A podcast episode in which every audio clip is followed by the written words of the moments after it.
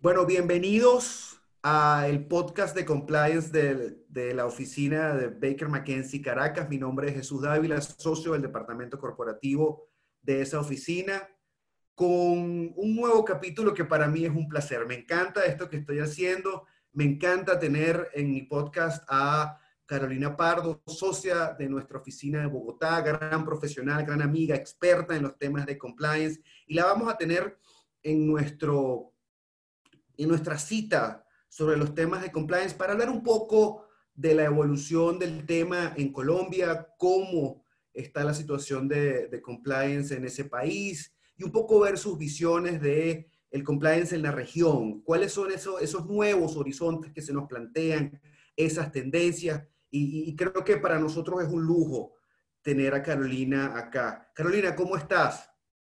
Jesús, eh, encantada de estar acá contigo, encantada de, poder eh, compartir eh, contigo una conversación. Siempre, siempre es, un placer y de, de, poder hablar de temas que, trabajamos juntos y que nos gustan mucho.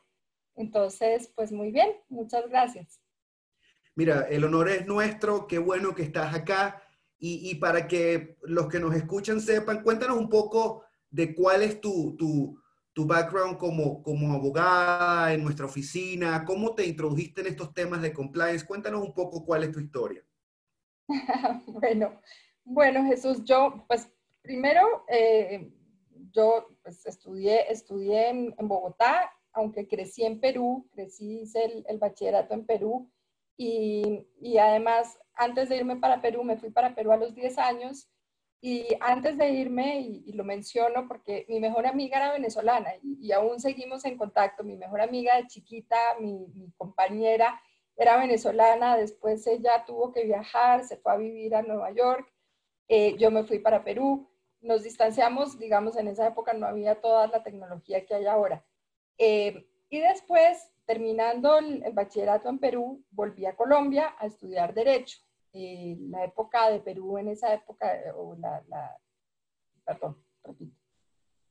La situación de Perú en esa época era muy compleja y, bueno, yo no veía mucha perspectiva de estudiar derecho en un país que en ese momento atravesaba una violencia de, de, guerrillos, de, guerrillera, de guerrilleros de, Sendero Luminoso eh, muy complicada, muy sangrienta. Y entonces le dije a mis padres, me vengo a Colombia y, estudio derecho en Colombia porque yo visualizaba que eventualmente todos íbamos a terminar acá. Afortunadamente me equivoqué, entre comillas. Me equivoqué porque afortunadamente Perú salió al otro lado, pero yo me quedé en Colombia. Y eh, trabajé al final de mi carrera en la Corte Constitucional en un programa de judicatura eh, y lo menciono porque pues ahí me, me, me me metí un poco a, estudiar temas de derecho fundamental eh, constitucional de, las personas que después a lo largo de, venir de, la evolución, eh, pues me, ha ayudado a, estructurar temas de protección de datos, que es una de las áreas de compliance que ahorita estamos viendo con mucho rigor en la región. Eh, entré a, a, Baker McKenzie en el año 95 y pues desde ese año estoy trabajando allá. Em, y el tema de compliance, pues lo empecé a trabajar, tanto tú como yo empezamos en el grupo corporativo, que era un gran mundo de, muchos temas, y donde las empresas en, en esa época empezaron a, a pensar en, en, los temas de, de, compliance. En esa época Estados Unidos empezó a fortalecer el, el, la aplicación de las normas y eh, las compañías empezaron a preguntarse qué pasaba en Colombia y qué pasaba en otros países de la región. Yo, eh, enamorada de los temas antimonopolio y de los temas antitrust, entonces por ahí era la colita para eh, vincular los temas de compliance con el tema de colusión en licitaciones. Y ahí fue aprendiendo que todo tenía una relación en términos de, de, principios, de la manera de abordar los temas. Y hoy en día, fíjate que desde Baker hemos trabajado mucho el concepto de connected compliance o de cumplimiento conectado o, un cumplimiento holístico o integral, porque las empresas no tienen todos los recursos ni todo el dinero para tener en, en, la región un oficial de protección de datos, un oficial anticorrupción, un oficial de prevención de lavado de activos, un oficial que está encargado de los temas antimonopolio. Entonces, nuestra labor es apoyar a las empresas dándoles soluciones muy aplicadas que les ayuden a compaginar todos esos temas de una manera integrada y, que, sea un verdadero apoyo para, el negocio. Entonces, así me fui metiendo en los temas de, cumplimiento y hoy en día pues tengo el gusto de trabajar contigo, de trabajar con Jonathan Adams, que es ahorita el líder de la región en los temas de cumplimiento. Eh, trabajamos con Vanina Caniza en, en, Argentina, que también es una gran experta. Eh, y, bueno, eh, con, con, los otros colegas en Perú, Teresa Tobar, con, con Eloisa Wells en, en Brasil. Entonces, es, es, un verdadero placer hacer parte de este equipo. Sí, definitivamente es un gran equipo y una cosa que tú mencionas, ese, ese alcance holístico que interrelaciona distintas áreas para el tema de compliance es fundamental para nuestros clientes. En ese punto específico y ya aterrizando, eh, eh, Carolina, en los temas que tienen que ver con Colombia, ¿cuál es más o menos ese entorno, ese, ese ecosistema regulatorio que existe en Colombia? Un poco para darle idea a, nuestro, a nuestros escuchas de, de cuáles son esas normas de importancia que vale la pena conocer, al menos de entender para estos temas de compliance. Claro que sí, Jesús. Bueno, como les, como les contaba, el compliance nosotros lo percibimos de una manera mucho más amplia que los temas simplemente anticorrupción o antisoborno. Para nosotros, eh, los temas anticorrupción eh, pues empiezan a, a, desarrollarse muy fuertemente en el 2011 cuando a raíz de una recomendación de la OCDE eh, y Colombia queriendo hacer parte de la OCDE. En esa época estaba eh, Juan Manuel Santos en el, en, el, poder, era el presidente de la República en esa época y muy obsesionado con que Colombia entrara a la OCDE. Y la OCDE le hizo unas recomendaciones y le dijo, mira, la responsabilidad de las empresas, de las personas jurídicas, eh, se está quedando en nada porque primero la regulación establece que primero tienes que demostrar que las personas naturales son culpables y después vas por las personas jurídicas. Y digamos que con todo este procedimiento, con todo este procedimiento, el tema de eh, llegar hasta la persona jurídica siempre casi que termina en prescripción de las acciones. Entonces necesitamos que las autoridades puedan investigar en paralelo a las, a las personas naturales de las personas jurídicas. Y entonces así se han ido concibiendo una serie de, reformas en ese sentido. En el año también, en el 2011, hubo unos, unos artículos importantes en el sector salud que se, se vio muy golpeado por unas investigaciones de, de, de, corrupción en el sector salud. Eh, veíamos casos eh, escabrosos en donde eh, algunas empresas promotoras estaban recetando anticonceptivos para hombres, digamos, anticonceptivos de mujeres para hombres y todo esto pues simplemente era para demostrar que, que estaban eh, gastándose plata indebidamente en, en, cosas que, no, que realmente no eran, no eran de verdad. Entonces, eh, se, se, ha ido generando, digamos, todo un cambio normativo y eh, más recientemente, aunque ya, ya llevamos algunos años, también se introdujeron los temas de, de prevención de lavado de activos. Infortunadamente, Colombia pues ha sido una, una jurisdicción muy golpeada junto con México y ha ido fortaleciendo los temas de prevención de lavado de activos que inicialmente eran obligatorios adoptarlos a las empresas del sector financiero y se han ido eh, moviendo hacia, hacia el sector real. Entonces, hoy en día, gran parte de las empresas que asesoramos tiene además que implementar temas de control de lavado de activos, tiene que tener un manual de ética y cumplimiento y tiene que tener unas normas de protección de datos. Entonces, eh, eso es como a grosso modo todo lo que ha venido pasando. En el, en el gobierno anterior y en este ha habido un gran énfasis también en, en, la aplicación de las normas de competencia económica. Entonces ha habido una persecución a los carteles. Hemos visto unos casos de corrupción en el sector privado que además también han sido investigados por la autoridad de competencia. Entonces, sí ha habido un movimiento, digamos, mucho más eh, eh, aplicado de lo, que, de lo que teníamos hace unos ocho años o una cosa así. Entonces, sí ha habido, digamos, más actividad. Todavía falta mucho por recorrer, pero esa es como el, el, gran, la gran visión de, de, todo lo que una empresa en, haciendo negocios en Colombia con, con, una mentalidad de cumplimiento debe tener en cuenta, ¿no? Carolina, y en ese sentido, y, bueno, es un ecosistema amplio de protección de los, o de, de, regulación de los temas de compliance que, que, digamos, trata distintos temas.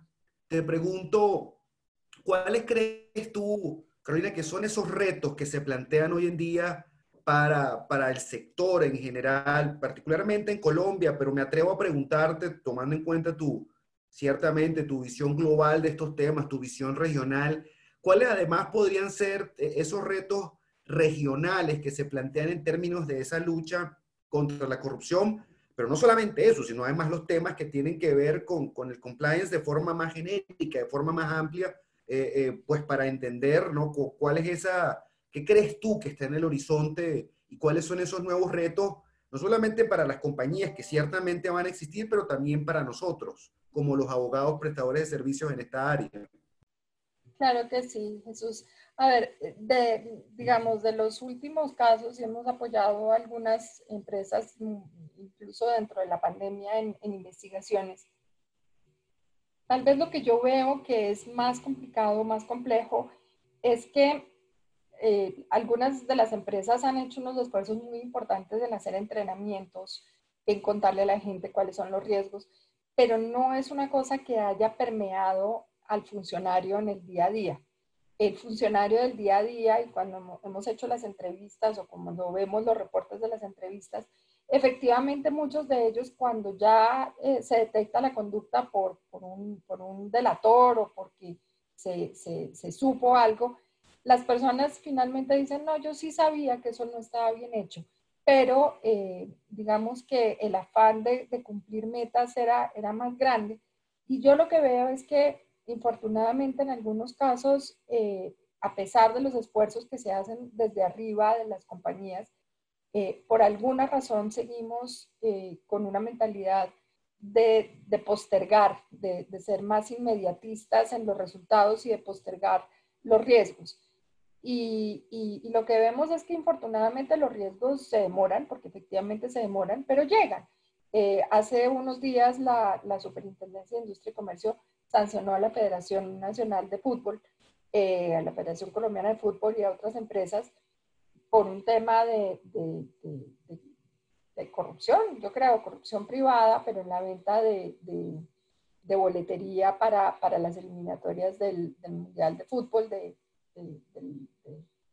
digamos, de, Rusia, perdón, eh, en donde, en donde se, se, dieron unas preferencias y donde se hicieron los acuerdos y, y, hoy en día, pues las empresas están muy preocupadas, entonces están, imponen eh, medidas como tutelas, que son como acciones de amparo, pero lo que yo veo es, un, es una crisis de, de, de verdad entender cuáles son los riesgos personales, porque Además, las personas pueden ser sancionadas en lo personal, eso que no se nos olvide.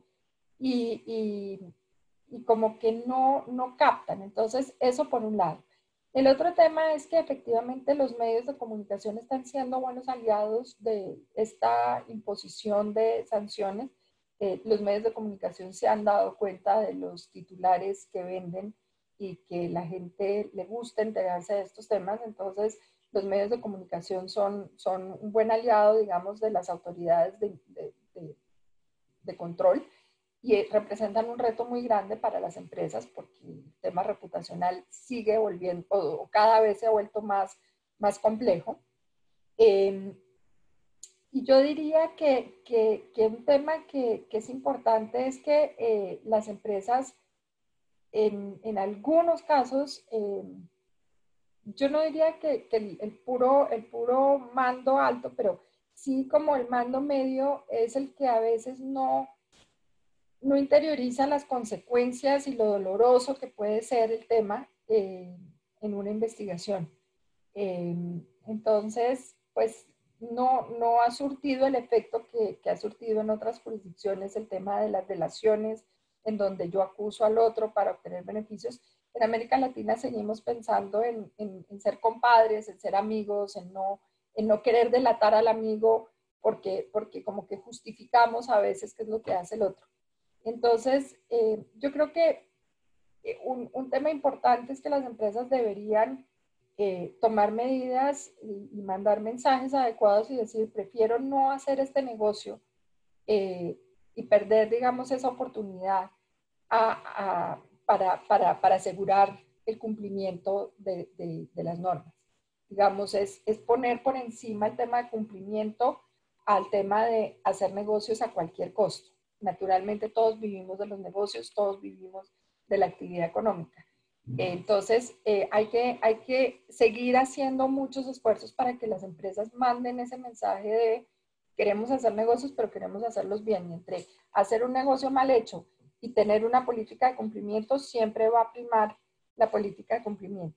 Entonces, simplemente como para finalizar, el gran reto, creo yo, es cómo hacen las empresas para mandar un mensaje a, a los empleados de que sí se puede hacer una actividad eh, empresarial adecuada cumpliendo las normas y siendo exitoso, porque sí se puede. Eh, en todos los entrenamientos y en las charlas y en las entrevistas, infortunadamente lo que vemos es que eh, la gente tiene la percepción de que para poder ser exitoso, la gran mayoría de las empresas deben hacer un bypass de las normas de cumplimiento porque si no se quedan por fuera del, del, concurso. Bueno, con ese mensaje que me parece lapidario y demoledor de que sí se puede tener éxito con una política eh, eh, adecuada de compliance, eh, le damos las gracias a Carolina Pardo por su presencia, por su visita en este, en este podcast para que nos, nos haya contado su visión no solo de, de Colombia como jurisdicción, sino además de, la región. Honradísimos de tener a, Carolina acá, ha sido un placer, un lujo para los que nos escuchan. Y con esto cerramos esta edición del podcast de compliance de Baker y McKenzie eh, Caracas. Mi nombre es Jesús Dávila. Espero tenerlos en otra oportunidad y les agradezco mucho su atención. Hasta luego.